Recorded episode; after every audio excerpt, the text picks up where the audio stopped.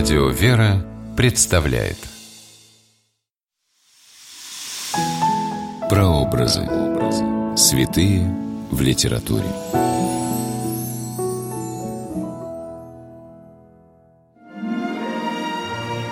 Образ святых находит отражение в разных литературных жанрах, в романах, поэмах, рассказах, а иногда подлинным художественным произведением становятся записи, которые человек делал сам для себя, его дневники, особенно если эти записи делает человек исключительной, и в них описаны события неординарные. Здравствуйте, с вами писатель Ольга Клюкина с программой «Прообразы. Святые в литературе».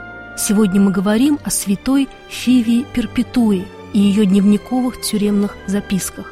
Время действия – третий век по Рождестве Христовом. Место действия – Карфаген, главный город провинции Африка Римской империи. Есть рукописи уникальные, чудом дошедшие за много веков до наших дней. Таким бесценным сокровищем для христиан является древний документ – Страдания святых мучеников Перпетуи, Фелицитаты, Сатура, Сатурнина, Секунда и Реваката, начала III века. Первая его часть представляет собой дневник или тюремные записи карфагенской христианки Фивии Перпетуи. Находясь в темнице в ожидании суда, а затем и казни на арене цирка, молодая женщина-христианка делала, как она пишет, записи собственной рукой по ее собственным мыслям. Благодаря им мы можем узнать достоверные подробности о жизни первых христиан и услышать голос самой святой Перпетуи. Фивия Перпетуя родилась в конце II века в Карфагене, в богатой и знатной семье, вышла замуж, родила сына. О ее муже ничего не известно, скорее всего, он рано погиб на войне. Отец Фивии был декурионом, членом городского совета в Карфагене. Он всячески старался отвратить дочь от веры в Христа, и в своем дневнике Фиви приводит такой между ними диалог. «Отец», — сказала я ему, — «видишь ли, скажем, этот сосуд, кувшин, лежащий здесь?» «Вижу», — отвечал отец. «Можешь ли ты назвать этот кувшин каким-нибудь иным наименованием, чем то, что он есть?» «Нет», — сказал он, — «и я не могу назвать себя ничем, кроме того, что я есть, христианка».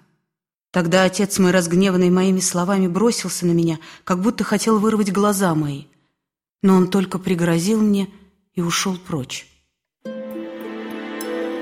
Фивии Перпетуи было 22 года, когда она сама, ее раб Ревакат, его жена-рабыня Фелицитата, а также еще двое юношей благородного происхождения Сатурнин и Секунд готовились принять крещение. Молодых людей схватили и привели в суд на допрос. К ним добровольно присоединился Сатур, которого в момент ареста не было дома. По возрасту он был старше всех и, судя по всему, являлся наставником группы оглашенных.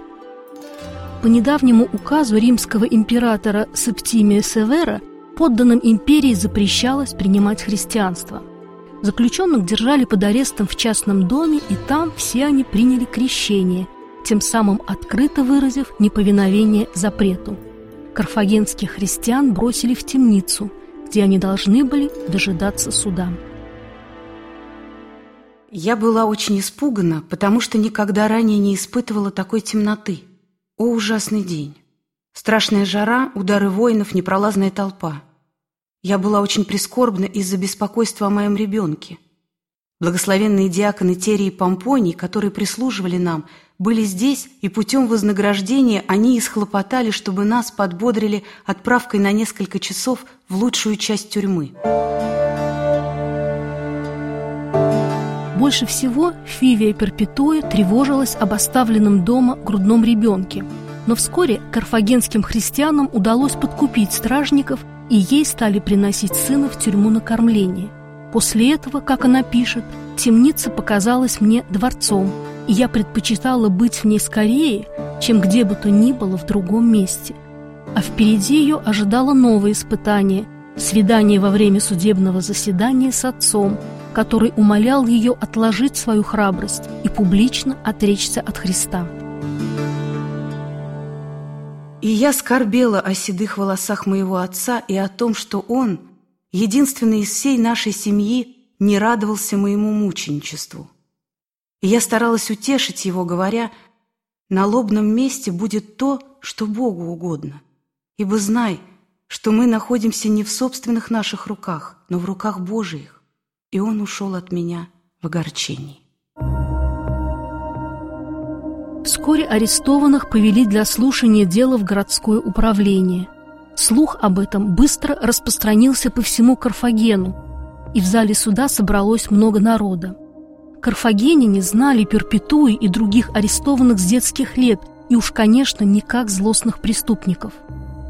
Подсудимые по очереди поднимались на возвышение, их допрашивали, и каждый вслух исповедал свою вину, в кавычках то есть говорил, что он христианин. Когда очередь дошла до Перпетуи, в зале появился ее отец с младенцем на руках. Он снова стал упрашивать дочь принести жертву императору. К нему присоединился и судья. «Пощади седины отца твоего, пощади младенчество твоего сына, принеси жертву о благополучии императоров». Я ответила, «Я не сделаю этого». Илариан спросил, «Христианка ли ты?» Я ответила, «Да, я христианка». После полученных показаний карфагенских христиан снова отправили в темницу дожидаться решения суда. Впрочем, Фивия Перпетуя еще до вынесения вердикта знала, что всех их ожидает мученичество за Христа, и Сатур уйдет из жизни первым – во сне она видела, как вслед за Сатуром поднимается по золотой лестнице, и они оказываются в райских селениях. И все-таки приговор, который вынес карфагенским христианам суд, многих заставил содрогнуться. Во время праздничных игр в честь дня рождения Геты, сына императора Септимия Севера, христиан приговорили отдать на растерзание зверям на арене цирка. Накануне дня казни Фивия Перпетуя записывает в дневнике еще одно сновидение. Она борется на арене с неким чернокожим силачом и побеждает его, получая в награду ветвь с золотыми яблоками. Ее дневниковые записи заканчиваются словами. «И я проснулась и поняла, что я буду бороться не со зверями, но с дьяволом. И я знаю, что меня ждет победа. Итак, я заканчиваю это описание нескольких дней перед представлением. А то, что совершится на представлении, пусть запишет кто-нибудь другой. Вторая часть древнего манускрипта страданий представляет собой записи очевидца казни. Среди жадных до кровавых зрелищ зрителей в амфитеатре, конечно, были и карфагенские христиане – они пришли для того, чтобы запомнить и записать каждое слово мучеников, а после казни забрать их святые останки для достойного захоронения. Перпетуя шла с кротким видом, с величием невесты Христовой, избранницы Божией, пряча сияние своих глаз от рассматривания толпы. С репортажной точностью описано величайшее мужество и смирение христианки Фивии Перпетуи. Тела карфагенских мучеников погребли в Карфагене. Позднее над их могилой возвели величественную базилику. В XX веке археологи на месте захоронения обнаружили плиту с высеченными на ней именами Фивия Перпетуи и ее подруги Фелицитаты. А еще одним памятником карфагенским христианам стал дневник Фивии Перпетуи. После того прокуратор произнес приговор обо всех нас – осудив нас на съедение диким зверям. Мы сошли с помоста вниз и радостные вернулись в темницу. Радостные дневниковые записи святой Фивии Перпетуи свидетельствуют, что христиане первых веков воспринимали страдания и смерть за Христа как высшую награду. С вами была Ольга Люкина. До новых встреч в авторской программе «Прообразы. Святые в литературе». Прообразы. Святые в литературе.